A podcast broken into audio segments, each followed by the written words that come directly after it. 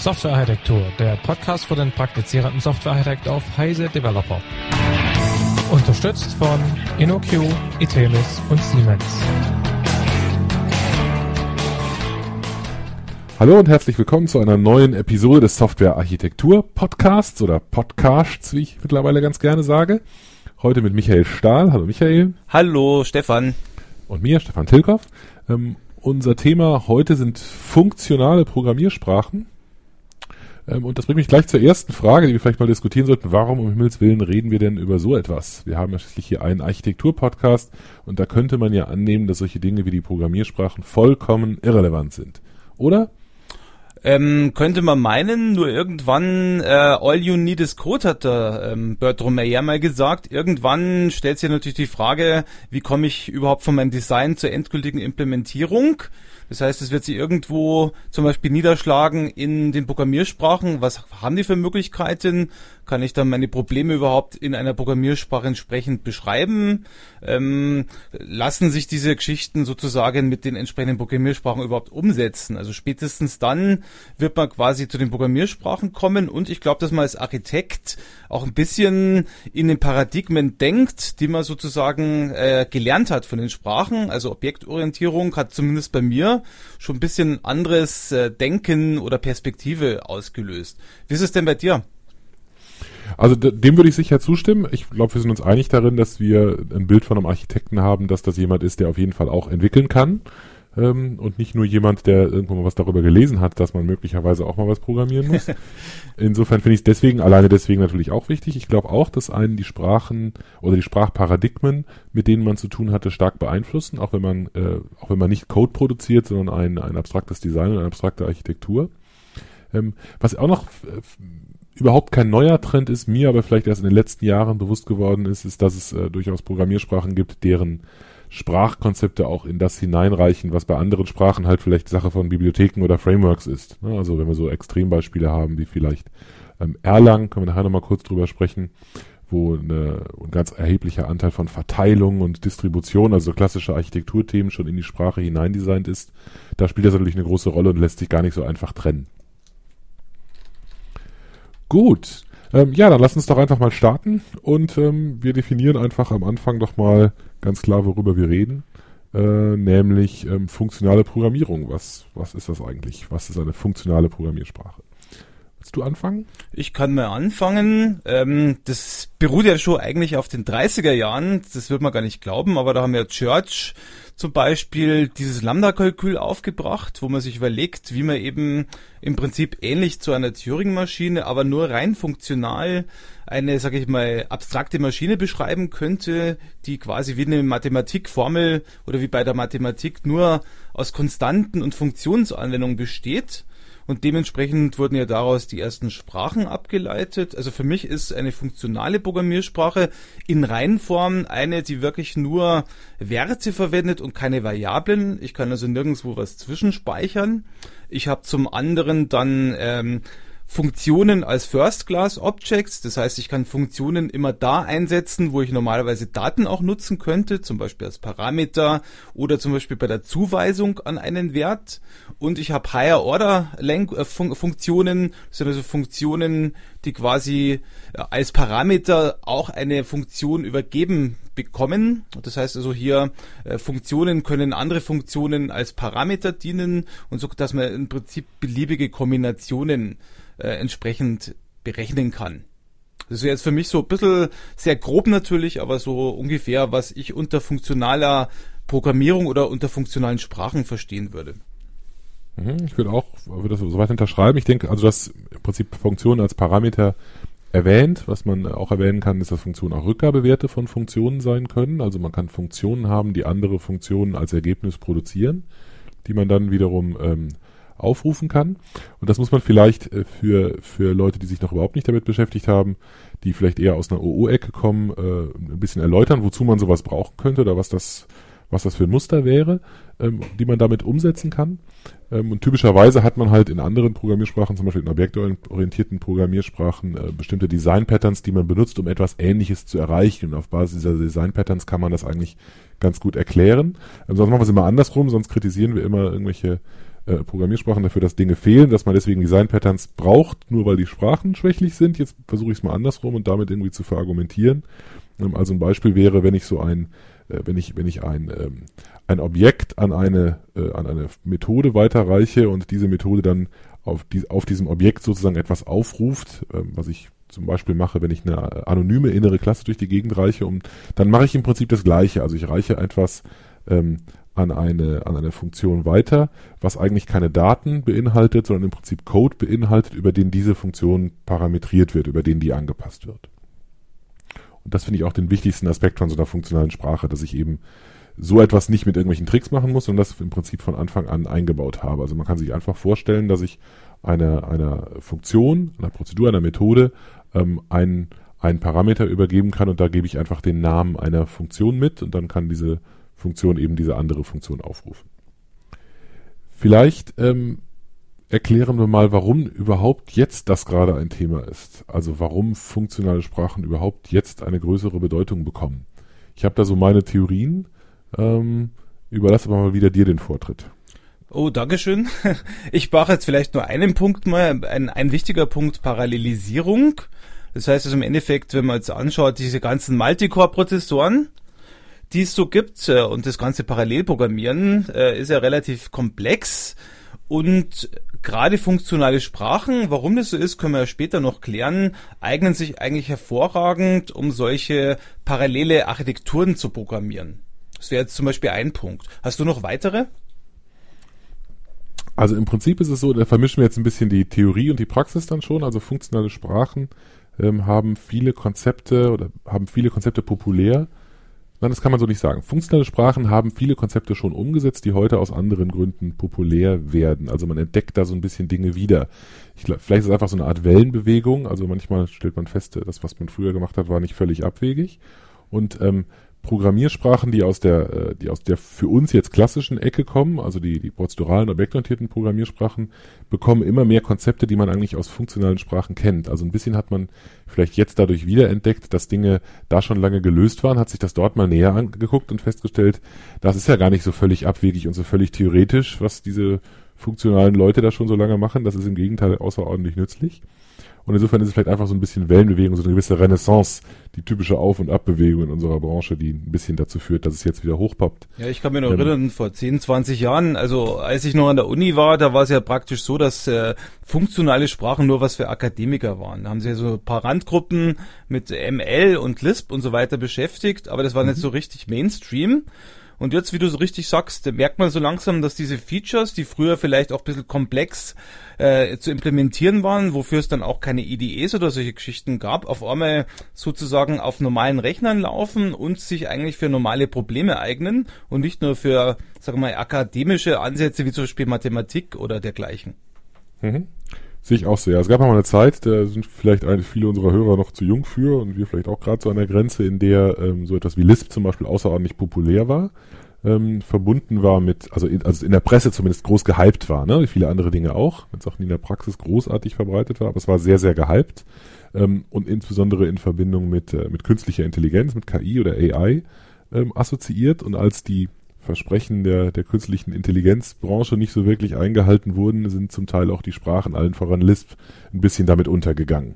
Also durch diese starke Assoziation von äh, Lisp mit KI hat Lisp eben auch darunter gelitten, als dieses, diese Desillusionierung kam. Mhm. Ähm, das ist vielleicht an der Stelle nochmal noch mal ein Aspekt. Zu ML habe ich so meine eigenen Theorien, das gab es noch nicht, zu den, zu den äh, ähnlichen Dingen. Ähm, da kommen wir vielleicht später nochmal drauf, warum da noch Komplexität drin steckt. Vielleicht noch ein anderer Punkt, ähm, da bin ich, mir, bin ich nicht hundertprozentig, ähm, da bin ich mir nicht hundertprozentig äh, äh, meiner Sache so sicher wie sonst schon mal, wo ich einfach so was frech behaupte. Ich kann mir vorstellen, dass eine gewisse Rolle auch spielt, dass die, ähm, die Performance der Systeme einfach gesteigert ist, dass man sich heute Dinge leisten kann, die man sich früher nicht leisten konnte. Ähm, also dass einfach ähm, Sprachen, die früher vielleicht ähm, zu teuer gewesen wären, ähm, um sie zu benutzen, also einfach weil sie zu viele Anforderungen gestellt haben, heute benutzbarer werden. Äh, ich bin mir aber nicht ganz sicher, ob ich mir da nicht schon gleich wieder selbst widersprechen muss, weil sowas wie, ähm, wie, wie, wie, Lisp oder ML durchaus nicht langsam ist. Wenn man, es durchaus gibt es als kompilierte Sprachen, es gibt durchaus Implementierungen, die das sehr effizient nutzen. Also eine interessante Frage, ob das wirklich jetzt ein Aspekt ist, bin mir selber nicht ganz sicher. Also ich könnte mir das schon vorstellen, bin mir da auch nicht sicher, aber ein Punkt, der vielleicht noch reinspielt und auch mit deinem Punkt irgendwo verheiratet ist, jetzt haben wir ja so, sag ich mal, so Maschinen, virtuelle Maschinen wie die JVM und die CLR.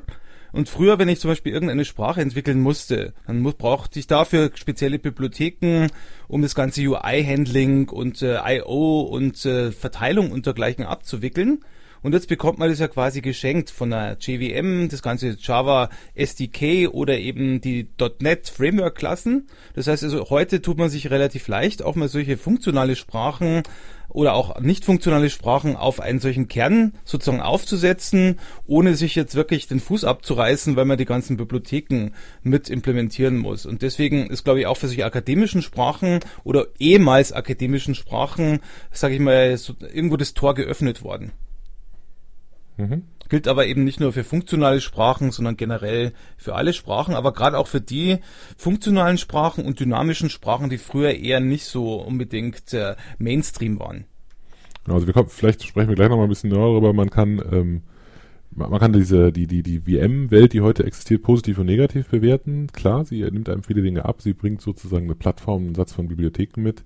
Ähm, und viele Sprachen basieren darauf und nutzen das dann. Man kann auch argumentieren, dass die beide, sowohl die CLA als auch die JVM, eigentlich aber nicht für funktionale Sprachen gemacht wurden. Insofern auch durchaus ein paar Hürden da in den, in den Weg legen, die man erstmal umschiffen muss. Also da gibt es zumindest sehr unterschiedliche Meinungen, ob, ob oder ob nicht eine, eine Verfügbarkeit einer VM nun so wahnsinnig viel bringt für die Sprachumsetzung selbst. Sicherlich in Bezug auf die Bibliotheken, die zur Verfügung stehen. Das würde ich schon auch unterschreiben. Genau. Aber jetzt haben wir ja viel über die funktionalen Sprachen und warum es sie gibt gesprochen und warum sie jetzt eine größere Bedeutung bekommen. Und wir haben jetzt so richtig noch die Vorteile und Nachteile adressiert. Also welche Vorteile würdest du sagen, haben diese Sprachen? Warum sind sie jetzt auch für den, denjenigen, der normalerweise jetzt objektorientiert programmiert hat, äh, interessant? Mhm. Okay, also aus meiner Sicht ist ein ganz wesentlicher Vorteil, dass einfach in, äh, in, diesen, in diesen Sprachen oder ich formuliere es anders, dass diese Sprachen ähm, in bestimmter Richtung mächtiger sind. Also ich nehme mein Lieblingsbeispiel äh, Lisp. Ich bin im Moment großer Lisp-Fan. Ähm, da gibt es eine Menge von Abstraktionen, die ich nutzen kann, die ich in anderen Programmiersprachen nicht auf der, auf dem, auf der Programmiersprachenebene habe, sondern in Form von Bibliotheken und Mustern nachbauen muss. Also ich habe mehr in der Sprache drin. Das ist eine, eine lange Historie. Ähm, die meisten funktionalen Sprachen, nicht alle, aber die meisten sind ähm, haben, haben in dieser Beziehung eine lange Geschichte. Also Lisp ist zum Beispiel eine Sprache, die schon vor sehr, sehr langer Zeit Garbage Collection hatte. Ist eigentlich auch ein gutes Beispiel. Ähm, hat jetzt nichts mit funktional oder nicht funktional zu tun. Ist nur so ein, Beispiel, das, mit dem, glaube ich, jeder was anfangen kann. Eine Sprache, in der ich äh, Garbage Collection habe, nimmt mir einfach etwas ab. Ich muss mich um bestimmte Dinge nicht explizit kümmern, sondern ich kann, kann das mehr oder weniger ignorieren. Ist nicht so, als ob der Speicher nicht mehr verwaltet würde, aber es, es ist deutlich vereinfacht für mich als Entwickler und das macht die Sprache mächtiger. Genauso kann ich in einer objektorientierten Programmiersprache Dinge auf Sprachniveau unterstützen, die ich, wenn ich zum Beispiel in C programmiere, mir halt irgendwie mit eigenen Konstrukten nachbauen müsste, wenn ich das gleiche erreichen will. Und so ähnlich ist es in funktionalen Sprachen auch. Ich habe eine Reihe von Abstraktionen, die mir, ähm, die mir dabei helfen, meinen mein Code zu strukturieren. Zum Beispiel merkt man das sehr deutlich, wenn man eine Weile mit einer funktionalen Sprache gearbeitet hat, dass solche Dinge wie äh, wie, wie Closures oder also oder also generell allgemeiner Lambda-Konstrukte, die ich also im Prinzip, äh, wo ich im Prinzip ein Stück Code Kapseln als Parameter durch die Gegend reichen kann, dass mir das ähm, viele, viele Dinge sehr, dass mir das erlaubt, viele Dinge sehr viel eleganter zu konstruieren und ähm, wenn ich das eine Weile gemacht habe und dann wieder zurückgehe auf eine Sprache, die das nicht hat, dann vermisse ich das ständig. Und dann, dann merkt man, dass man eigentlich auf einer anderen Ebene sich ausdrücken konnte und, einen, und, und das wiederum vermisst. Das gibt, gibt viele andere Konstrukte da auch drin und das ist so ein Beispiel davon. Mhm. Also ich hätte mal ein Beispiel dafür, was du sagst. Also ich stimme dir voll zu. Also ein Beispiel wäre wirklich, ich muss irgendwo eine Tabelle sortieren und da sind verschiedene Felder drin, nach denen ich sortieren kann. In der Objektorientierung äh, kann man sich zwar, sage ich mal, die Hände abreißen und dann indirekt über generische Methoden und alles Mögliche das mit relativ viel Aufwand sozusagen generisch sortierbar machen oder man nimmt wirklich so funktionalen Ansatz, schickt da einen Closure als Argument an die Funktion, wo dann genau drin steht, was man eigentlich sortieren möchte und es wird quasi, ohne jetzt irgendwo den Code zu verschmutzen, in dem Sinne kann ich jetzt quasi völlig, äh, sag ich mal, flexibel mir aussuchen, was denn genau sortiert werden soll, nach welchen Kriterien Kriterium, indem ich einfach eine Funktion rüberschicke, die das einfach für mich macht. So als einfaches praktisches Beispiel. Es ist also nicht akademisch, sondern lässt er so wirklich im täglichen Gebrauch nutzen. Genau, und das ist ein schönes Beispiel, also generell die Listenstrukturen, also gerade in sowas, in solchen funktionalen Sprachen sind die immer sehr, sehr, schön und sehr nett unterstützt und also Listen oder Collections allgemeiner sind sie immer, immer sehr nett unterstützt, weil ich auf denen halt sehr offensichtlich funktionale Operationen, funktional orientierte Operationen machen kann. Ich kann zum Beispiel für alle Elemente einer Liste etwas tun oder ich kann bestimmte Elemente aus einer Liste selektieren ähm, oder kann nur für bestimmte Elemente, die irgendwas nicht erfüllen, irgendwas machen. Ich kann ähm, die Elemente einer Liste in, mit, in irgendeiner Form aufsummieren oder, oder akkumulieren in einer abstrakten Form. Das sind alles Operationen, die ähm, parametriert sind über das, was ich eigentlich machen will. Also nehmen wir mal das Beispiel einer eines äh, Anwendens einer bestimmten Funktion auf alle Elemente einer Liste. In den funktionalen Sprachen heißt das, heißt die Funktion, die das macht, typischerweise map. Diese Funktion map geht über alle Elemente und wendet auf jedes Element die Funktion an, die ihr als Parameter übergeben wurde. Und das ist so ein, das wäre so ein Beispiel für etwas, was man da, was man darin machen könnte. Ein Filter oder ein Select würde eine Funktion bekommen, die auf ein Element angewandt wird und dann sagt äh, äh, True oder False, also ein Prädikat, ähm, und dementsprechend ähm, die Elemente rausfiltert, die dieses Prädikat erfüllen. Und so kann ich diese Konstrukte verketten und damit mit sehr, sehr mit sehr, sehr klaren, überschaubaren Dingen eine Menge ausdrücken. Und diese Mittel vermisst man halt, wenn man so eine Sprache auf einmal nicht mehr hat. Und die sind das, was solche Sprachen unter anderem sehr mächtig machen. Wenn ein Punkt, der noch dazu kommt, äh, wenn man jetzt mal Effective Java sich anschaut vom Joshua Block, da wird man sehen, viele dieser, äh, dieser Tricks für Java-Programmierer, die dort genannt werden, sind irgendwo verbunden mit, wie mache ich meine Daten immutable? Also wie verhindere ich, dass die Daten irgendwie überschrieben werden? Und das bekomme ich ja bei der funktionalen Programmierung quasi umsonst. Das heißt, dort ist sowieso jeder Wert erstmal nicht überschreibbar. Ich muss mir also nicht um irgendwelche Race Conditions bei Parallelprogrammierung kümmern oder ich muss auch nicht irgendwo suchen, ob nicht irgendwo ein Seiteneffekt vorkommt, weil Seiteneffekte gibt es in dem Sinne halt dann nicht mehr. Es sei denn, man nimmt Sprachen, die das dann zusätzlich noch erlauben. Aber diese Geschichte ist, glaube ich, auch ein Riesenvorteil, dass ich mir relativ äh, einen großen Gefallen tue, möglichst eben wenige Daten veränderbar zu gestalten. Genau, lass mich, das ist mich ein bisschen relativieren. Ich weiß, dass du so nicht gemeint hast, aber nicht damit hier ein falscher Eindruck entsteht. Ähm, Seiteneffektfrei, um das kurz zu definieren, ist eine Funktion ja, wenn sie ähm, auf Basis der äh, Eingabeparameter, die sie bekommt, immer das gleiche Resultat zurückliefert. Also die richtet in ihrer Umwelt, in ihrer Welt sozusagen keinen Schaden an, die gibt nur ein Ergebnis zurück und alles, was dieses Ergebnis beeinflusst, ist als Parameter sozusagen von außen reingegangen.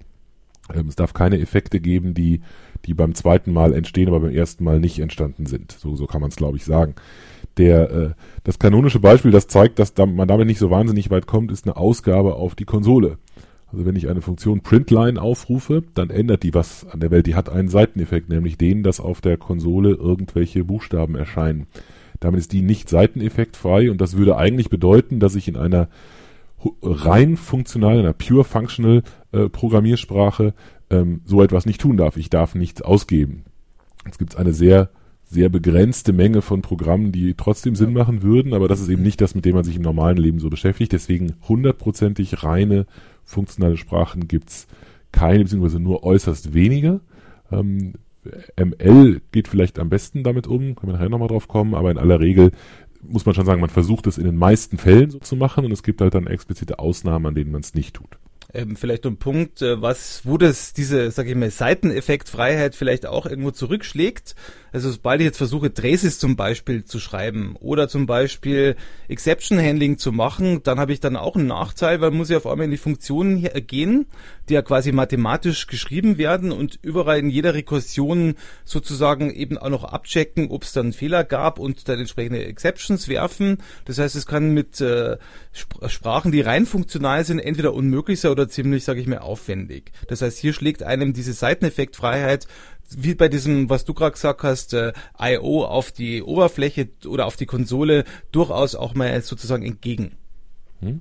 Dennoch gebe ich dir recht von dem, was du gerade gesagt hast. Also die, die Seiteneffektfreiheit ist definitiv ein, also wenn sie genutzt wird, ist definitiv ein Vorteil, weil ich ähm, die Funktion isoliert verstehen kann. Also ich muss eben nicht vorher irgendwie großartige Umgebung einrichten und nachher überprüfen, ob die Effekte in der Umgebung dementsprechend, was ich, was ich erwartet habe, sondern ich kann die Funktion als solche isoliert im Prinzip testen, also die Testability, die Testbarkeit ist, äh, zumindest wenn es wirklich seiteneffektfreie Funktionen sind, deutlich erhöht an der Stelle. Mhm, genau. Nachteile, sag doch mal ein paar Nachteile. Also wie schon gesagt, der Nachteil der einen Art haben wir ja gerade angesprochen, das ist diese Seiteneffektfreiheit, die eben durchaus auch Nachteile hat, weil man auf einmal sich schwer tut, Traces und dergleichen zu machen. Oder zum Beispiel globaler Counter, ich möchte wissen, wie oft ist eine Funktion aufgerufen worden. Das geht jetzt auf einmal mit funktionalen Ansätzen nicht mehr so einfach. Das heißt, hier wird man oft dann die Aufweichung benutzen, weil es dann doch irgendwo Variablen gibt, die man in der Sprache hat. Also auf jeden Fall tut man sich hier schwer. Ein anderer Nachteil aus meiner Sicht ist für wirkliche Dinge, die normalerweise leichter imperativ zu machen sind, zum Beispiel teilweise Zugriff auf Datenbanken oder zum Beispiel Zugriff aufs Web. Äh, ich hole mir irgendeine Seite, lese dann da irgendwas aus, kann auch durchaus dort Schwierigkeiten geben, was aber die neueren funktionalen Programmiersprachen eben umgehen, indem sie entsprechende Konstrukte zum Pipelining oder für andere Zwecke einführen. Aber dort kann es durchaus sein, dass ich mir wirklich immer den Hals verrenke, wenn ich immer nur rein funktional sein will. Gerade bei den Dingen, die sich eher imperativ eigentlich äh, aufschreiben lassen. Wobei ich natürlich vorsichtig bin, das kann leicht dazu führen, dass Leute eben bewusst äh, nicht funktional denken, um eben möglichst immer beim Imperativen zu bleiben und sozusagen dann immer versuchen, alles imperativ äh, abzuwickeln, auch in funktionalen Sprachen wie F-Sharp, Scala und dergleichen ist es ja möglich und damit eben sich selber ein Eigentor schießen. Hast du noch andere Nachteile? Mmh. Also ein, eine, ein Nachteil, ich weiß nicht, ob man den wirklich den einzelnen Sprachen anlasten kann, ähm, das mehr so ein Sekundärnachteil ist, ähm, es ist schon eine Umgewöhnung, wenn man das nicht gewohnt ist. Also wenn man andere Paradigmen kennt, dann dauert es eine Weile, bis man sich daran gewöhnt hat, ähm, an dieses Muster. Und insofern besteht, wie du sagst, auch das Risiko, wenn ich so eine Hybridsprache habe, und irgendwie hybrid sind sie eigentlich alle, ähm, dann äh, besteht immer das Risiko, dass ich halt eine, eine Programmiersprache benutze, die funktionale Programmierung unterstützt, aber diesen Effekt gar nicht nutze kann man jetzt der Sprache eigentlich nicht vorwerfen, muss man eigentlich dem, dem Programmierer vorwerfen an der Stelle. Ansonsten würde ich sagen, sind Vorteile und Nachteile sehr, sehr stark ähm, von der konkreten Sprache abhängig. Also da fällt es mir schwer, allgemeine Nachteile zu finden, die sich in allen Sprachen gleichermaßen finden. Da müssten wir vielleicht auf die nächste auf die nächste Detaillierungsstufe gehen. Aber vielleicht eine Frage, weil du hast es ja schon angedeutet oder wir haben es beide auch angesprochen.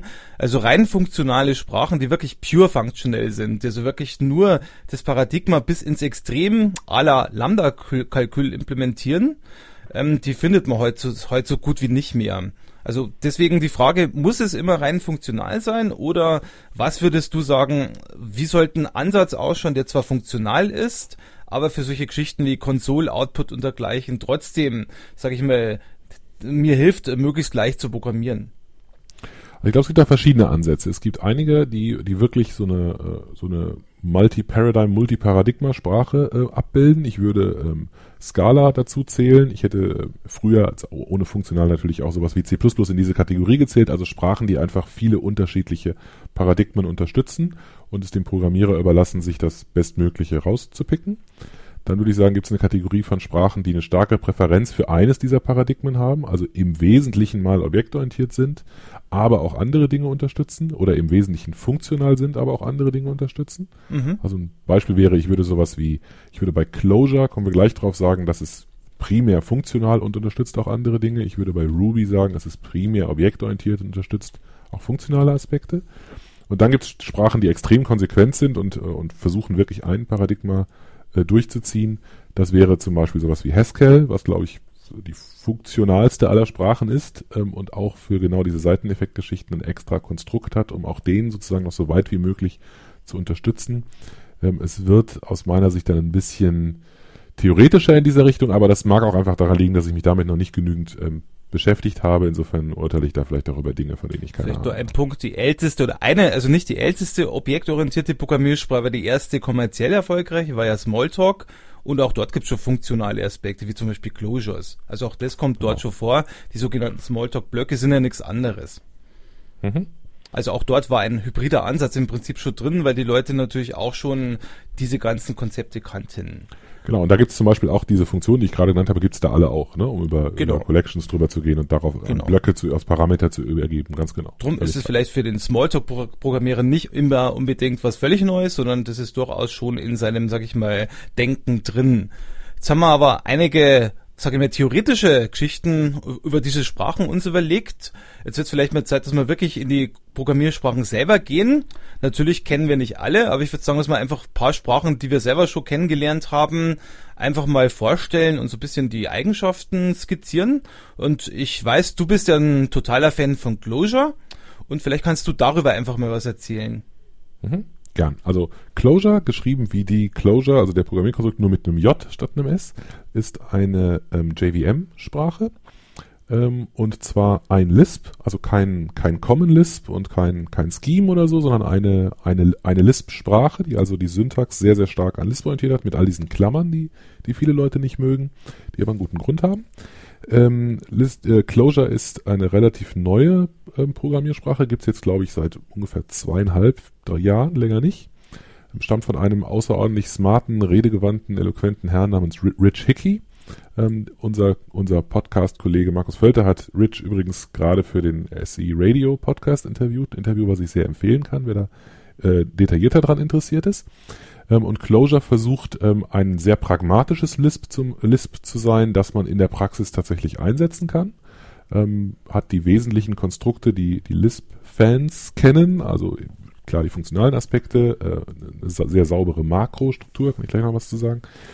Und versucht auf der anderen Seite auch sehr pragmatisch zu sein, betrachtet die JVM nicht als Übel, mit dem man irgendwie klarkommen muss, sondern benutzt die wirklich als, als Stärke hat eine sehr, sehr gute Java-Interoperabilität. Also man kann aus einem, aus einem Clojure-Programm heraus Java-Code beliebig verwenden. Man kann mit Hilfe von Clojure Java-Interfaces implementieren und also beliebig bidirektional da zusammenarbeiten. Ist also eine sehr, sehr pragmatische Sache und das fasziniert mich vielleicht am meisten daran. Also es ist sehr, äh, sehr schön, sehr lispig, halt kann sehr gut mithalten ähm, gegenüber anderen Lisp-Varianten, ist aber auch außerordentlich praktisch und es gibt mittlerweile eine sehr, sehr starke Community, die alle möglichen Dinge dafür entwickelt hat, die man, die man so braucht. Es gibt IDEs für Clojure, es gibt eine Maven-Integration, um Clojure und Java-Code mit Maven zu mischen. Ähm, es gibt Web-Frameworks und SQL-Anbindungen und natürlich kann man die ganzen bestehenden Java-Sachen nutzen, also eine außerordentlich spannende Sache. Vielleicht von den Sprachcharakteristika her, das, äh, das spannendste zusätzliche Element an Clojure, oder vielleicht nehme ich zwei spannende Elemente raus. Das eine ist die, ähm, der starke Fokus auf Immutability, also auf Unveränderlichkeit in Verbindung mit der Unterstützung für parallele Entwicklung.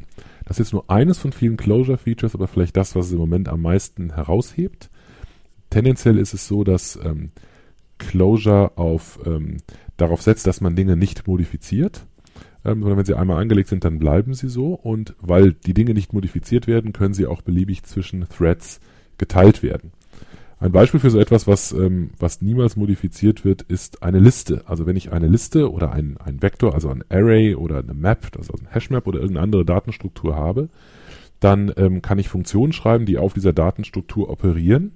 Aber diese Funktionen werden immer nur eine neue Datenstruktur rausreichen. Also im Prinzip kann man sich logisch vorstellen, dass so eine, eine Collection mit 20.000 Elementen, die ich an eine Funktion übergebe, die darin irgendwas ändern soll, letztendlich eine neue Liste mit 20.000 Elementen produziert.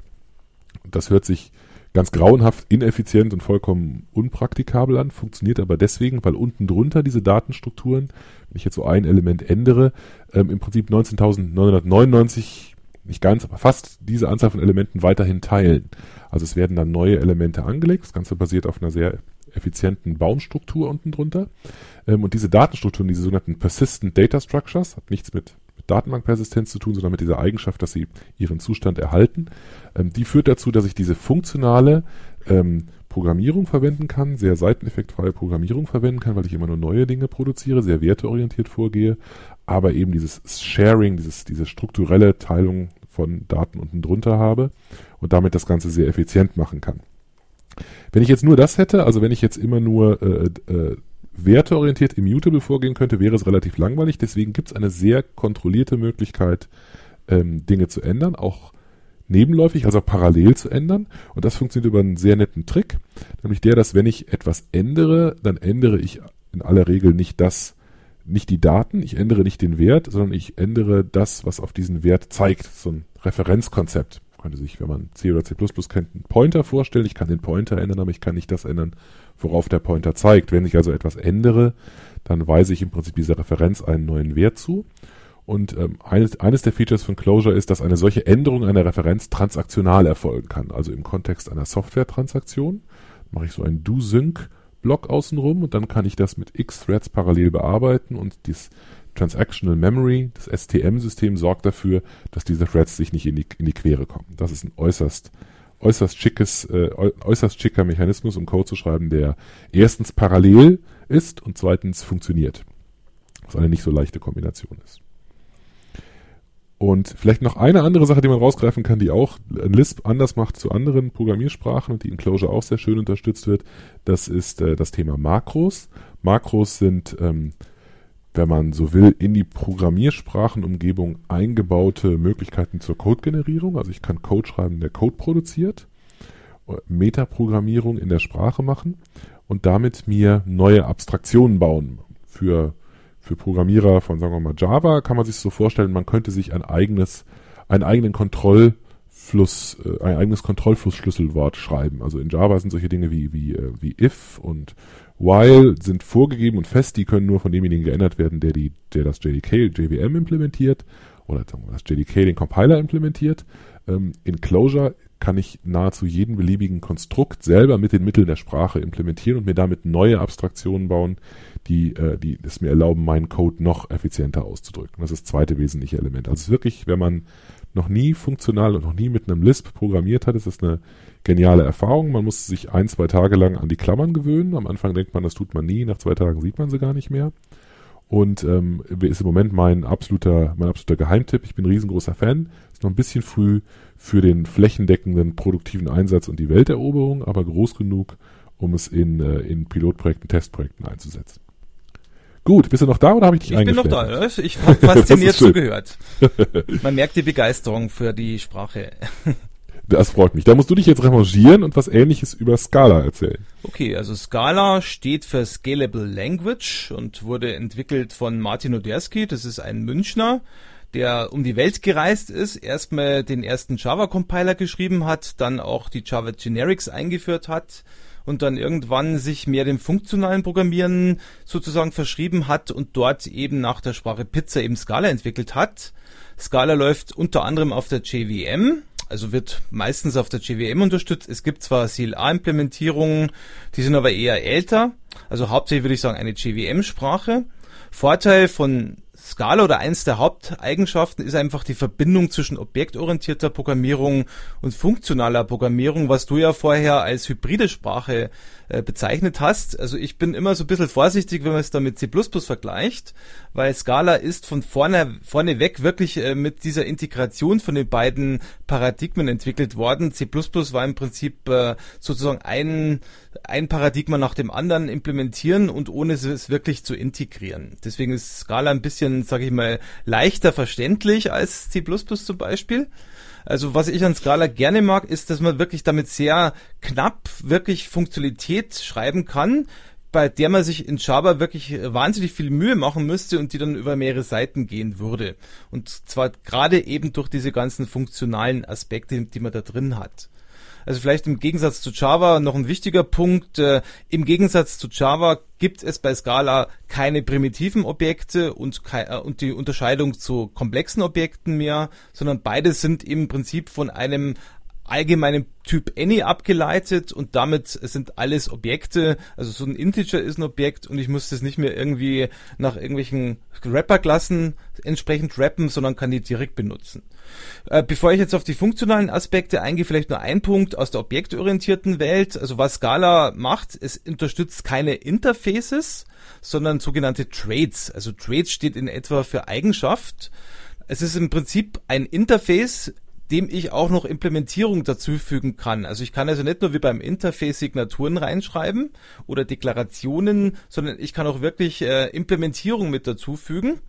Und zwar kann ich äh, auch Objekten sozusagen zur Laufzeit einfach ein Tret zuordnen. Und deswegen ist ein Tret nicht nur eine abstrakte Klasse, sondern sie lässt sich wirklich wie bei Ruby, da kommst ja du später noch drauf zu sprechen, einfach laufenden Instanzen zuordnen und entsprechend äh, dort nutzen. Aber das soll es gewesen sein zu den objektorientierten Konzepten. Äh, interessanter sind natürlich die entsprechenden Konzepte aus der funktionalen Welt.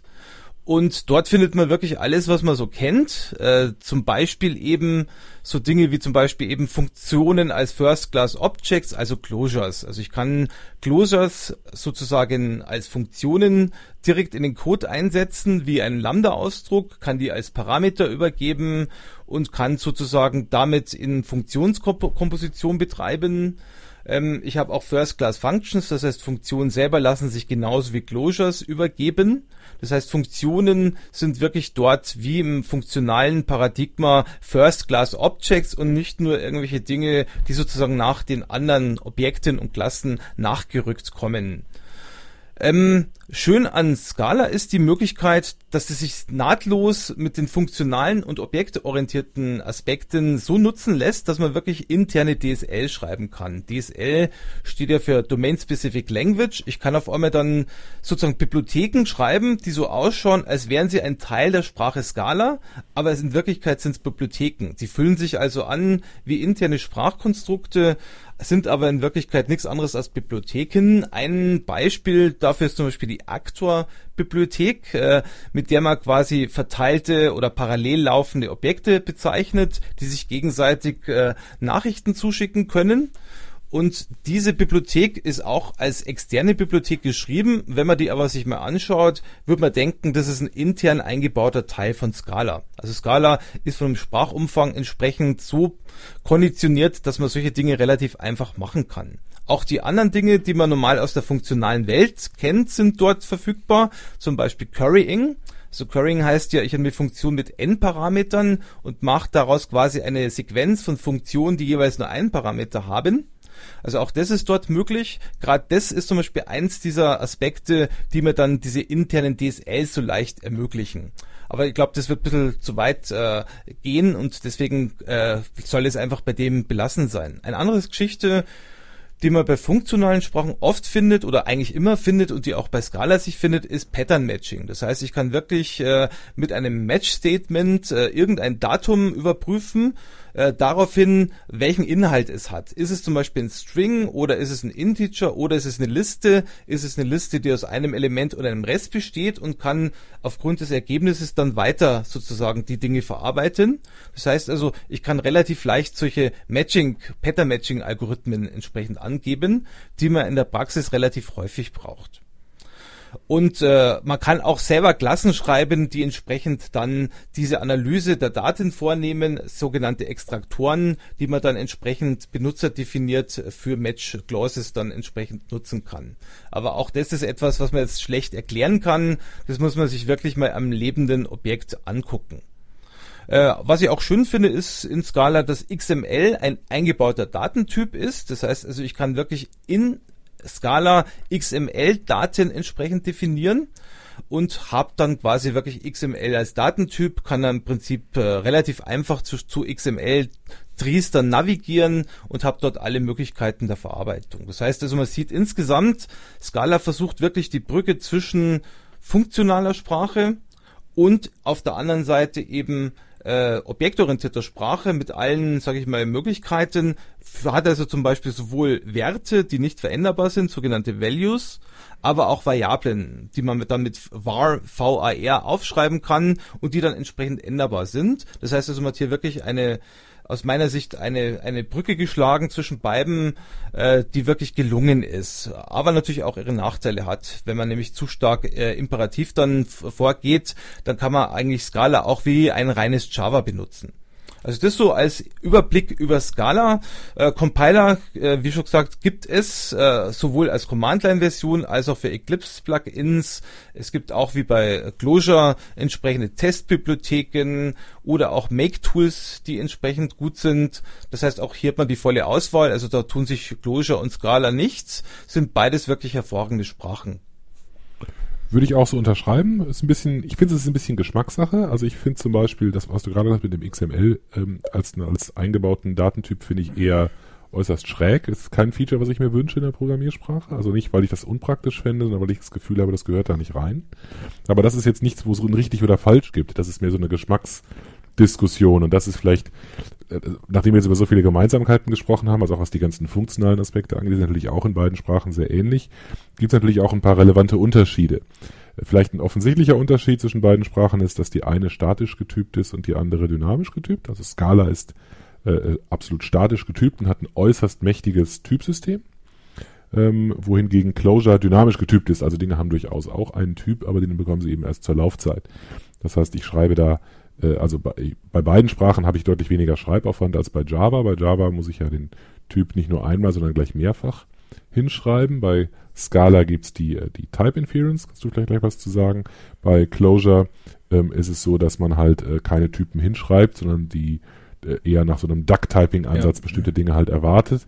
Und weil ohnehin die Funktionen häufig ähm, äh, einfache Strukturen oder generische Strukturen bekommen, also Listen, Vektoren und ähnliche Dinge bekommen, ähm, ist das da auch äh, weniger weniger im Zentrum, dass man jetzt getypte Objekte durch Genau, also Typinferenz, äh, vielleicht zur Erklärung, heißt nichts anderes. Ich kann zum Beispiel hinschreiben, weil x gleich 7 und der Compiler kann von sich aus feststellen, dass es sich um ein Integer handelt und entsprechend in die statisch getypte Sprache Scala es, es sich entsprechend merken, dass es sich dort um ein Integer handelt und nichts anderes.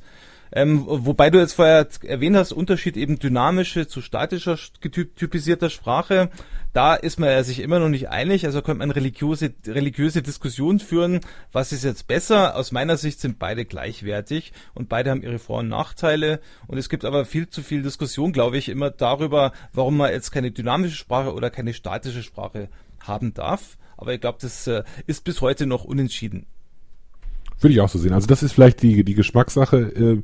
Jeder, man könnte, könnte jetzt unseren Hörern das eine oder andere empfehlen. Wenn man nur statische Sprachen kennt, lohnt es sich vielleicht mal eine dynamische zu machen. Wenn man eine dynamische kennt, kann man vielleicht mal mit einer statisch getypten ähm, was anfangen. Man könnte auch sagen, wenn man jetzt einfach nach der Sprache sucht, bei der man nicht zu viel Neues lernt, dann macht man einfach das weiter, was man vorher äh, auch schon gemacht hat. Insofern hat da vielleicht, ich bin mir nicht sicher, aber vielleicht hat, äh, hat Scala, doch ich bin mir ziemlich sicher, Scala, denke ich, hat da einen Vorteil für Leute, die aus der Java-Welt kommen, weil es etwas leichter ähm, zu erlernen ist. Zum Teil ist das eine Illusion, weil es halt am Anfang so aussieht, ne, weil die bekannten Konzepte halt alle noch da sind aus Java. Ich denke, wenn man den Schritt in Richtung Ausnutzung der funktionalen Aspekte macht, dann äh, ist es auch da die gleiche Lernkurve wie bei anderen Sprachen auch. Trotzdem würde ich die, würde ich sagen, der Anteil von von Java-Programmierern, die nach Scala konvertieren, wird wahrscheinlich größer sein als der, die in Richtung Clojure konvertieren. Genau. Vielleicht jetzt noch äh, als weitere Sprache. Es gibt eine Sprache, die relativ alt ist, also nicht alt in dem Sinne, dass sie schon uralt ist, sondern die eigentlich schon relativ lang jetzt äh, von sich reden macht. Das ist Ruby. Und äh, aus meiner Sicht ist Ruby eine der ersten Sprachen überhaupt gewesen, die funktionale Aspekte wirklich ins Bewusstsein gebracht hat. Und äh, da kannst ja du mal was drüber erzählen, Stefan. Kann ich gerne machen. Ich, ja, für mich ist, ich glaube aus der Historie auch, wird Ruby oft bezeichnet als Mischung aus ähm, ähm, Smalltalk und Perl und Lisp. Insofern gab es auch da natürlich Vorgänger und ich, man sieht viel Smalltalk in Ruby, also für Leute, die früher mal Smalltalk gemacht haben, das toll fanden und äh, dann aber gezwungen wurden, äh, Java zu machen, ist Ruby vielleicht eine schöne Alternative. Das ist ähm, etwas mehr Mainstream als Smalltalk heutzutage. Ähm, Ruby ist habe ich gerade schon mal kurz erwähnt als ein Beispiel der Sprachen, die primär erstmal objektorientiert ist. Also das ist vielleicht das Wesentlichste, das wichtigste Paradigma, äh, mit dem man da umgeht. Also man hat, äh, man hat Klassen, Objekte, Klassen selbst sind auch Objekte. Das Ganze ist hochgradig dynamisch, auch wieder dynamisch getypt. Ähm, also wenn wir erstmal über die nicht funktionalen Aspekte sprechen, man kann ähm, in Ruby natürlich auch Klassen mit Attributen erzeugen. Man hat äh, Instanzmethoden, man hat Klassenmethoden. Man kann in Ruby aber auch einzelnen Objekten Methoden verpassen. Man kann das Ganze zur Laufzeit tun, also man kann zur Laufzeit einzelne Objekte ergänzen. Man kann Klassen, die zum System gehören, zum Beispiel eines Klasses, eine Klasse String, wieder öffnen und der Klasse weitere Methoden verpassen, die dann automatisch auch für alle bestehenden Strings, String-Instanzen verfügbar sind. Also es ist ein hochgradig dynamisches System, in dem man die tollsten Sachen machen kann. Und ähm, Ruby unterstützt auch eine Form der Metaprogrammierung, also so ein bisschen ähnlich wie Lisp-Makros. Das Ganze wird aber abgebildet auf die Objektmechanismen. Also man kann im Prinzip dann einer, äh, einer, äh, eine Methode auf einer Klasse aufrufen, die ihrerseits wiederum dann neue Methoden der Klasse hinzufügt. Das klingt alles ein bisschen esoterisch, lässt sich aber äußerst praktisch nutzen. Das macht zum Beispiel das sehr, sehr populäre Ruby on Rails Framework, in dem man deklarativ Dinge hinschreibt. Also auch da sehr stark der Ansatz von internen DSLs, also von domainspezifischen Sprachen, die in die Sprache eingebettet sind. Da sage ich zum Beispiel bei einem Objekt has, also bei einem Objekt, was nehmen wir mal, äh, Customer, schreibe ich hin has many addresses. Ähm, das heißt, es ist deklarativ, ich schreibe hin, was ich eigentlich ausdrücken möchte und daraus werden eine Menge von Methoden generiert, die das eben abbilden. Es wird automatisch der Code generiert oder der Code ist zur Laufzeit automatisch verfügbar, mit dem man dann auf die Datenbank zugreifen kann und so weiter. Also eine sehr dynamische, sehr interessante Sprache. Wie gesagt, hochgradig populär geworden durch Rails. Ähm, von Ruby gibt's auch eine JVM-Variante, JRuby, die mittelpopulär ist, also auch interessante Use Case hat. Wir haben ein paar Projekte, wo wir das einsetzen, auch sehr erfolgreich einsetzen. Verbreiteter ist aber die Nicht-Java-Variante. Vielleicht ein bisschen zu Unrecht, weil eigentlich die JRuby-Variante performancemäßig absolut mithalten kann. Und auch, deswegen haben wir es auf der Liste, auch in Ruby gibt es Unterstützung für all diese funktionalen Elemente, von denen wir vorher gesprochen haben. Also es gibt ähm, Higher Order Functions, ich kann also Funktionen an Funktionen übergeben, Lambda-Ausdrücke an Funktionen übergeben. Ähm, ich habe Closures, ich kann, ähm, ich habe all diese Bibliotheksfunktionen, um mit, ähm, mit Collections umzugehen, Map und Filter und Select und, und, und so weiter und, und Reduce und so weiter und so fort. Ähm, das heißt, auch da kann ich das machen und das führt tatsächlich dazu, dass ähm, in, durch diese Kombination von dynamischer Sprache, sehr dynamisch, Metaprogrammierung und funktional man in, äh, in wenigen Zeilen Ruby außerordentlich viel ähm, ausdrücken kann. Ähm, also 10 Zeilen Ruby sind oft äh, gefühlt so mächtig wie 250 Zeilen Java oder C Sharp. Mhm. Ah, C Sharp tue ich vielleicht ein bisschen unrecht, an neueren, neueren Versionen auch mehr bekommen an dynamischen Features und an funktionalen Features. Aber generell ist es einfach sehr, eine sehr, sehr kompakte Sprache. Vielleicht im Vergleich zu Closure. Ähm, Ruby, äh, Ruby ist auch, auch dynamisch getypt, insofern ähnlich, ist auch funktional, hat aber eben den sehr starken objektorientierten Touch. Rein aus meinem Gefühl, und da mögen mir alle Ruby-Fans verzeihen, habe ich das Gefühl, dass ähm, Closure ein wenig sauberer designt ist. Also ich habe das Gefühl, dass da ein bisschen ein bisschen mehr Eleganz, ein bisschen mehr mathematische Eleganz sozusagen drinsteckt als in Ruby. Auf der anderen Seite ist Ruby äh, vielleicht einfach ein bisschen freundlicher und zugänglicher. Also Ruby ist, hat eine extrem extrem äh, äh, äh knappe, äh, hat einen extrem knappen Lernaufwand. Also wenn man als, als Programmierer, der schon mal was mit OO gemacht hat, ein, zwei Tage damit verbringt, äh, beherrscht man die wesentlichen Aspekte, nicht die ganzen tollen Zaubereien, aber die wesentlichen Aspekte und kann damit sehr schnell sehr produktiv werden. Das ist eine Sprache, die ich sehr schätze, die ich sehr gern verwende und immer noch hundertmal bevorzugen würde, bevor ich so ein gewisses anderes Vier-Buchstaben-Monster benutzen würde. Gut, was haben wir denn noch auf unserer Liste? F-Sharp ist auch was Spannendes Neues. Äh, F-Sharp ist deswegen interessant, weil es sich ja direkt von ML bzw. OCaml ableitet. Also vielleicht mal als Hintergrund. Robert Milner, Robin Milner hat 1973 ML entwickelt. Das steht für Meta Language. Das ist eine Sprache, die eben auch rein funktional ist, sich zum Beispiel durch Call-by-Value-Evaluierungsstrategien hervortut.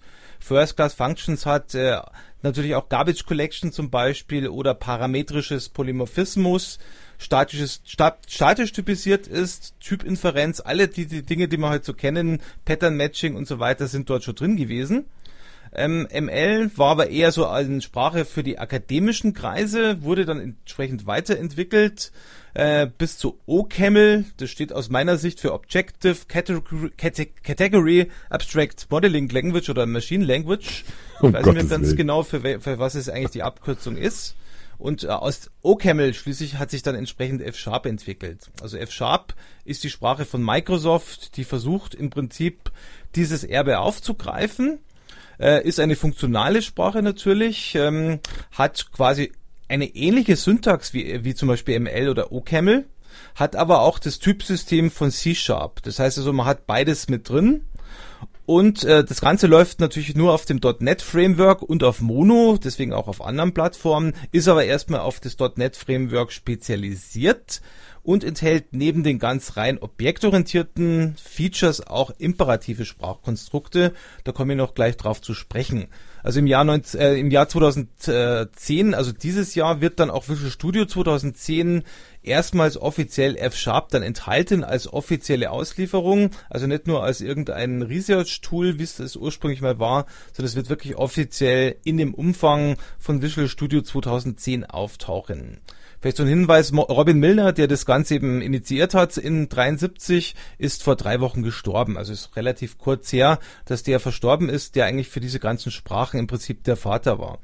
Also was zeichnet F-Sharp aus? F-Sharp zeichnet sich dadurch aus, zum ersten Mal durch das Schlüsselwort let. Also let a gleich 2 zum Beispiel heißt, weise der, dem Namen a den Wert 2 zu und lasse das erstmal unverändert. Das heißt, im funktionalen Sinn haben wir hier Werte und keine Variablen. Das ist die erste wichtigste Struktur, die man überhaupt in F-Sharp hat. Also mit Let kann ich sowohl Variablen, äh, nicht Variablen, sondern Werten einen Wert zuweisen, als auch Funktionen aufrufen, als auch zum Beispiel Funktionen definieren.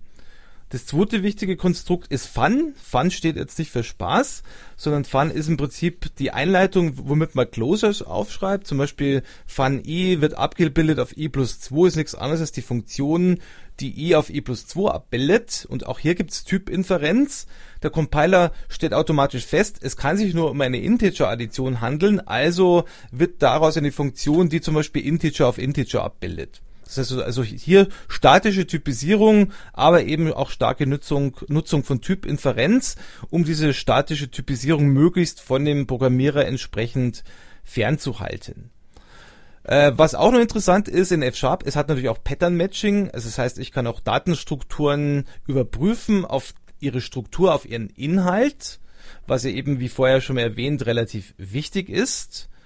Und es hat zum Beispiel auch so Geschichten, wenn ich denn nicht Objekt, äh, wenn ich denn nicht funktional bleiben will, sondern auch imperativ programmieren will, dann kann ich das, indem ich zum einen let mutable einführe. Let mutable ist im Prinzip äh, eine Deklaration von Variablen. Also wenn ich statt let a gleich 2 let mutable a gleich 2 schreibe, habe ich auf einmal eine Variable. Oder genauso wie du vorher bei ähm, entsprechend äh, Closure, glaube ich, zitiert hast, gibt's auch in F-Sharp zum Beispiel Referenzen, so dass ich auch dort eben entsprechend nicht auf das Objekt selber zugreifen kann, sondern nur über Indirektion zum Beispiel. Ein weiterer wichtiger, sage ich mal, ein weiteres wichtiges Konstrukt von F-Sharp ist der Pipeline-Operator.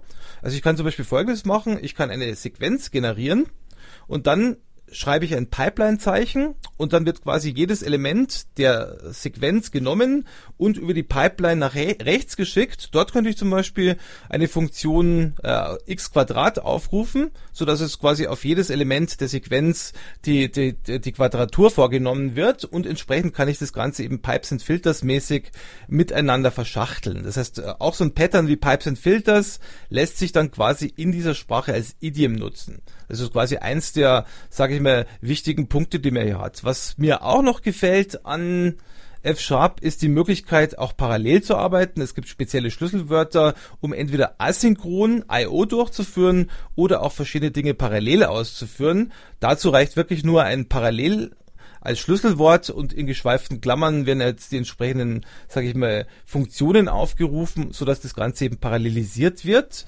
äh, was das Ganze eben relativ leicht handhabbar macht. Also man sieht das Ganze eben sehr schön und auf der anderen Seite gibt es aber auch die Möglichkeit, Klassen und äh, Singletons und Interfaces zu implementieren.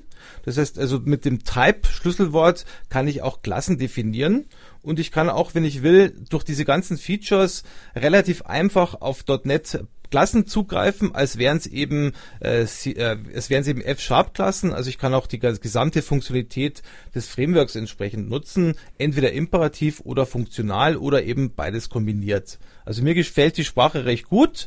Ich habe auch einen Bekannten, der ist im Visual Studio und .NET Framework Produktmanagement Team und äh, ist selber von F-Sharp begeistert und meinte mal zu mir so im Insgeheimen, dass also auch bei Microsoft die Sprache F-Sharp schon ziemlich äh, begehrt ist.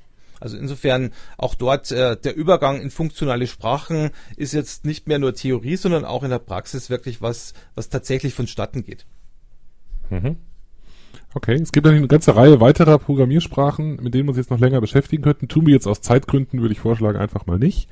Ähm, wir äh, können uns ja überlegen, ob wir nochmal eine separate Episode zu bestimmten ähm, einzelnen Elementen daraus machen. Was ich aber noch einen sehr spannenden Punkt finde, ist darüber zu sprechen, wie denn ähm, funktionale Erweiterungen in die in die Mainstream-Sprachen, von denen wir hier auch meistens sprechen, Eingang finden, also insbesondere C Sharp und Java. Ähm, kannst du was zu C-Sharp sagen? Ich kann kurz was zu C-Sharp sagen. Also als der Andy Hesberg Link eingeführt hat, also Link ist ja quasi die äh, Erweiterung von C-Sharp, um quasi in der Programmiersprache auf, sage ich mal, Datenbanken wie SQL oder auch auf Daten zuzugreifen, also mit reinen Select-Statements und dergleichen.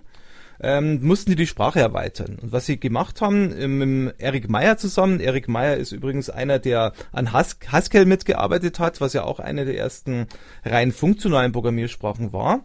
Der also so quasi auch Mitverantwortung gehabt für die Link-Implementierung und hat eben dazu geführt, dass in C-Sharp so Dinge wie auf einmal Closures eingeführt wurden oder auch anonyme Methoden eingeführt worden oder auch Extension-Methoden. Das sind Methoden, die ich quasi entsprechend aufschreiben kann in irgendeiner Klasse, aber mit einem Dis-Schlüsselwort vorne dran, sodass die automatisch in jede andere Klasse auch mit einfließen. Und all diese Elemente, also das würde jetzt zu weit führen, das quasi alles jetzt äh, äh, vollständig zu erklären, aber diese Elemente waren wirklich notwendig, um eben dieses ganze Datenzugriffs äh, innerhalb von .NET zu realisieren, speziell auch in C Sharp. Und deswegen musste man alle Sprachen, nicht nur C Sharp übrigens, sondern auch VB zum Beispiel, um entsprechende, sage ich mal, Dinge wie Typinferenz. Der Typinferenz, ganz klar, ich habe zum Beispiel eine Datenbank, ich mache ein Select-Statement, ich weiß ja nicht, wenn ich das aufschreibe, was da zurückgeliefert wird. Also ich irgendwo eine Möglichkeit, äh, den Rückgabewert quasi als äh, anonyme, äh, als anonymen Typ aufzuschreiben und mir einfach den Compiler sozusagen die Arbeit abnehmen zu lassen, dann daraus die echten Typen Schluss zu folgern. Also alles sind Dinge, die man auf einmal braucht, wenn man genau solche Dinge macht wie Datenbankzugriffe, wo man sieht, dieses funktionale Programmieren macht eigentlich an der Stelle zum Beispiel relativ viel Sinn. Mhm. Äh, wie schaut es in Java zum Beispiel aus? Ist das ähnlich oder, oder gibt es da Unterschiede? Also in Java ist ja der, die, der, Veränd die, der Veränderungsgrad einer Sprache deutlich geringer als an, als an C-Sharp in den letzten Jahren. Also Features werden sehr viel konservativer ergänzt. Ähm, die einen finden das gut, die anderen finden das schlecht. Ich bleibe da mal neutral. Ähm, ein lange umstrittenes Feature, ob es denn rein soll oder nicht, war das Thema Closures. Da gab es ja verschiedenste Vorschläge, ähm, um das reinzubringen. Also das ist vielleicht eines der am häufigsten diskutierten, debattierten Features. Ähm, der letzte Stand, den ich gehört habe, ist, dass es wohl doch eine Chance gibt, dass ähm, Closures in Java 7 hineinkommen. Ähm, wir werden sehen, ob das tatsächlich passiert. Ansonsten gibt's ähm, halt einige Möglichkeiten, sich das Leben ein bisschen leichter zu machen. Es gibt zum Beispiel die, die Google Collections Library, die zumindest mal diesen Aspekt, über den wir gerade gesprochen haben, also das funktionale Arbeiten mit Collection-Klassen, ein bisschen erleichtert und da eine gute Interoperabilität gewährleistet. Ansonsten ist, wenn man, ist es so, wenn man dem funktionalen Paradigma folgen will und das auf der JVM tun möchte, dann ist man eigentlich schon gezwungen, auf eine der vorher diskutierten Sprachen ähm, zu wechseln, zumindest im Moment noch. Mal sehen, wie sich das weiterentwickeln wird. Was vielleicht auch noch interessant ist, ist, dass die äh, darunterliegende JVM, ähnlich wie die, wie die CLA auch, beide sich aber so weiterentwickeln, dass sie halt ähm, auch dynamische Sprachen unterstützen. Jetzt ist das ein bisschen alles durcheinander geworfen, gerade von der Terminologie her, aber das ist auch in der Praxis tatsächlich so.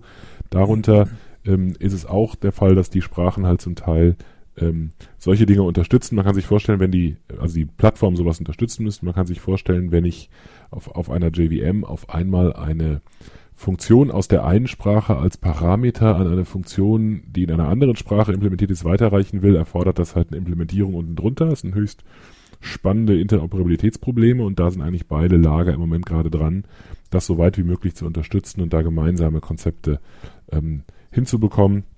Im Java-Umfeld ist es nicht anders. Da gibt es den JSA, der sich mit Invoke Dynamic beschäftigt und in diesem Kontext gibt es ganz viele andere Aspekte, die da auch hineinspielen und die das auch äh, in Richtung funktional weiter erweitern sollen. Vielleicht noch ein Punkt, äh, gerade bei der JVM oder auch bei der CLA ist es natürlich notwendig, wenn man solche funktionalen Sprachen oder auch dynamische Sprachen unterstützen will, dort auch Optimierung vorzunehmen. Zum Beispiel eben diese ganze Telerekursion, zum Beispiel wie bei der Fakultät, wenn man sie normalerweise programmiert, dann werden ja quasi ewig viele Stack-Frames äh, auf dem Stack angelegt und am Schluss wird nur noch quasi multipliziert. Das kann man sich sparen, das kann man sich leicht überlegen, dass man das quasi durch einen einzigen Stack-Frame erledigen kann, wo einfach nur eine, sage ich mal, Variable immer dann entsprechend aufmultipliziert wird. Ähm, solche Optimierungen sind eben gerade in funktionalen Sprachen relativ leicht möglich und können auch die, durch die JVM entsprechend unterstützt werden oder auch durch die CLA, wo man es ja von vornherein entsprechend auch gemacht hat. Nicht umsonst waren eben Leute aus funktionalen Welten auch an der Entwicklung der CLA entsprechend beteiligt. Kann die CLA TCO, also Tail Call optimieren? Ja, also das wurde von vornherein ah, gemacht, weil eben so okay. einer wie Eric Meyer, der eben von Haskell kommt, von vornherein eben an solche Dinge mhm. gedacht hat. Okay, also Java kann es zumindest noch nicht. Das ist auch ein Feature, das halt in der Diskussion ist, das zu machen. Also im Prinzip automatisch zu erkennen. Ist nicht, nicht trivial. Ähm, die ähm, an, einige andere Sprachen, wie zum Beispiel Clojure, behelfen sich damit, also Clojure behilft sich damit, indem es ein separates Statement gibt, das nennt sich Recur, mit dem man das dann explizit kennzeichnet, dass man das machen will und dann äh, wird auch geprüft, ob man in so einer Position ist, ähm, in der das möglich ist. Ansonsten wird es nicht automatisch gemacht. Ähm, Scala erkennt es an vielen Stellen, so viel ich weiß, nicht an allen. Insofern ist das ein Trick eher im Compiler da drin, damit es richtig funktioniert und auch äh, so unterstützt werden kann, wie sich das richtige funktionale Programmierer wünschen, äh, erfordert es auf jeden Fall Unterstützung in der darunterliegenden VM. Gut, dann würde ich sagen, lass uns mal äh, zum Wrap-up kommen, die Dinge mal zusammenfassen. Äh, jetzt haben wir über viele Sprachen diskutiert. Hast du einen persönlichen Favorit? Was findest du im Moment am besten? Ähm, ich bin jetzt gerade momentan mehr am Programmieren mit Scala und F-Sharp. Muss aber sagen, dass ich vor zwei Jahren mal für ein paar Wochen krank war und da habe ich mich mit Lisp beschäftigt. muss sagen, es hat, mich, hat mir sehr viel Spaß gemacht und irgendwo im Gegensatz zu meiner Uni-Zeit hat es auch den Schrecken verloren weil es im Prinzip, äh, sage ich mal, diese Klammerstrukturen, die du vorher erwähnt hast, äh, sage ich mal, eher nicht so störend sind, wenn man sich dran gewöhnt und man lernt halt wirklich ein neues Denken. Also wirklich äh, nicht immer nur in Variablen und Seiteneffekten zu denken, so wirklich in Funktionskomposition, in Closures äh, oder eben in, sage ich mal, wertorientierten mathematischen Arten von Zuweisungen. Also ich finde das eigentlich äh, relativ schön. All diese Sprachen unterstützen das ja auch. Also ich würde jetzt nicht sagen, Scala ist jetzt mein Top-Favorit, äh, sondern ich würde sagen, also überhaupt diese funktionalen Aspekte sind aus meiner Sicht wichtig und sollten in alle Sprachen Einzug nehmen, wobei man allerdings sagt, lieber eine Sprache wie Clojure, die es von vornherein richtig macht, als eine Sprache, die e-, ewig quasi entsprechend äh, nachkorrigiert werden muss, bis sie entsprechend diese Features drin hat, sodass dann im Endeffekt sowas dann hinterher wie C++ rauskommt. Ohne jetzt was gegen C++ sagen zu wollen, habe ich ja mitstandardisiert. Selbst schuld. Entschuldigung. ähm, Okay, also ich würde noch sagen, also ich finde, ich finde Ruby weiterhin eine äußerst pragmatische und spannende und angenehme und schöne Sprache. Ich mag das sehr, ähm, finde das eine tolle Sache, empfehle das auch immer gerne. Im Moment finde ich am faszinierendsten definitiv Closure. Ähm, aber ähm, all diese Sprachen sind interessant. Ich denke, wir haben äh, beide deutlich gemacht, dass wir jetzt nicht den wahnsinnigen Reiz in Java sehen. Das liegt zum Teil natürlich daran, dass wir das schon so lange machen. Ähm, auf der anderen Seite gibt es tatsächlich auch da viel zu entdecken und insofern würde ich als Zusammenfassung auf jeden Fall unsere Hörer ermutigen wollen, mit diesen Dingen zumindest mal rumzuspielen. Ob man sie tatsächlich in der Praxis einsetzen kann, hängt ja nicht nur von technischen, sondern auch von politischen Faktoren, vielen anderen Rahmenbedingungen ab. Auf jeden Fall, glaube ich, stimmt es, dass man durch diese Sprachen neue Konzepte kennenlernt, die einen weiterbringen, auch wenn man danach in einer anderen etwas konventionelleren Sprache weiter. Ja, vielleicht noch ein Punkt in den Pragmatic Programmers Buch kennst du ja sicher auch. Da wurde empfohlen als einer der Tipps für Architekten und Entwickler, lerne jedes Jahr eine neue Sprache. Und ich glaube, jetzt sind wir wirklich in der Lage, das wirklich jedes Jahr zu machen, weil früher war es eben nicht so möglich. Aber jetzt haben wir genügend Sprachen, um jedes Jahr eine neue zu lernen. genau. Ohne Probleme. genau. Okay. Die Probleme möchte ich haben, genau. Alles klar. Gut, dann würde ich sagen, machen wir hier Schluss. Ähm, herzlichen Dank an unsere Zuhörer. Ähm, herzlichen Dank an dich, Michael. Auch dir vielen Dank und bis zum nächsten Mal. Bis zum nächsten Mal. Tschüss. Tschüss.